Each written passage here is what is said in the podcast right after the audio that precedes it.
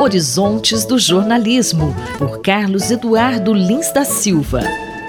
Professor Carlos Eduardo, um relatório recente do Repórteres Sem Fronteira mostra que nos 12 meses seguintes ao assassinato de Dom Phillips, ocorreram 66 ataques à imprensa na Amazônia. O que o senhor gostaria de comentar sobre isso? Esse relatório é muito importante, Márcia, porque mostra as enormes dificuldades que existem para o trabalho jornalístico na Amazônia. São dificuldades naturais, o tamanho e a dificuldade de acesso é, que se tem aos locais na Amazônia, são dificuldades políticas, são dificuldades econômicas e são dificuldades de segurança dos jornalistas mesmo, como você acabou de destacar. É muito difícil cobrir a Amazônia é, e, por incrível que pareça, apesar de todos os problemas que nós temos visto de todas as espécies na Amazônia ameaçando a região, ameaçando o país e ameaçando o mundo em geral, não se faz muito esforço, aparentemente, para que essa situação mude. É, uma das sugestões importantes que estão no relatório do Repórteres Sem Fronteiras e que eu acho que devia ser incentivada é de que a, os trabalhos jornalísticos, as iniciativas de jornalismo possam ser elegíveis ao dinheiro do Fundo Amazônia, esse fundo do Estado brasileiro é, que é financiado por países da Europa, principalmente a Noruega e a Alemanha, para projetos de combate ao desmatamento e conservação é, e uso sustentável das florestas na Amazônia brasileira. Esse tipo de trabalho jornalístico se encaixa perfeitamente nesses objetivos do Fundo Amazônia. E eu acho que seria legítimo, seria bom para todos que os que estão tentando fazer esse trabalho difícil lá na Amazônia pudessem ter algum tipo de auxílio material uh, por meio dos recursos do Fundo Amazônia.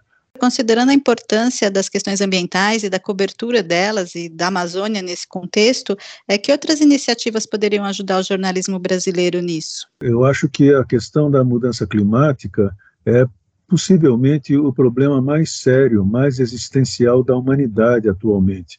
É impressionante que não se faça mais, que não se fale mais, que não se pressione mais as autoridades para que tomem as providências que sabem que devem ser tomadas e que são inevitáveis.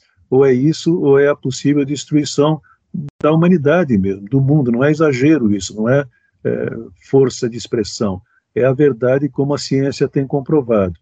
Uma grande iniciativa que foi iniciada em 2019 pela Columbia Journalism Review, uma revista da Universidade de Columbia, nos Estados Unidos, e pela revista The Nation, é o Covering Climate Now, cobrindo o clima agora é uma entidade que, nesses quatro anos de existência, já conseguiu congregar mais de 500 veículos jornalísticos que recebem deles auxílio de toda a espécie é, para que possam aumentar a qualidade da cobertura e a quantidade da cobertura dos problemas de clima na imprensa mundial. O que me surpreendeu ao ver mais sobre essa entidade foi a constatação de que, apesar dos problemas da Amazônia no Brasil, são poucos os veículos brasileiros que estão integrados a esse projeto. São 13 veículos, todos eles pequenos, a maioria deles pequenos, é, não desimportantes, mas pequenos. O mais conhecido que existe é a agência pública, e outros como o Eco Nordeste, os jornalistas de companhia, mas a maioria são é, veículos de pequeno alcance. Por incrível que pareça, a Folha, o Estadão, a Rede Globo, a CBN e outras grandes potências do jornalismo brasileiro não fazem parte do Covering Climate Now.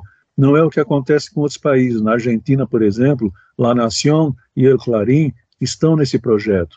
Eu acho que seria muito importante que os veículos de grande expressão no Brasil começassem a levar mais a sério também a sua responsabilidade de tratar da questão climática, que é uma questão de fato essencial para a humanidade e que não tem sido tratada pelos jornais de um modo geral no mundo de forma condizente com essa importância. O jornalista e professor Carlos Eduardo Lins da Silva, colunista da Rádio USP, conversou comigo, Márcia Blasques.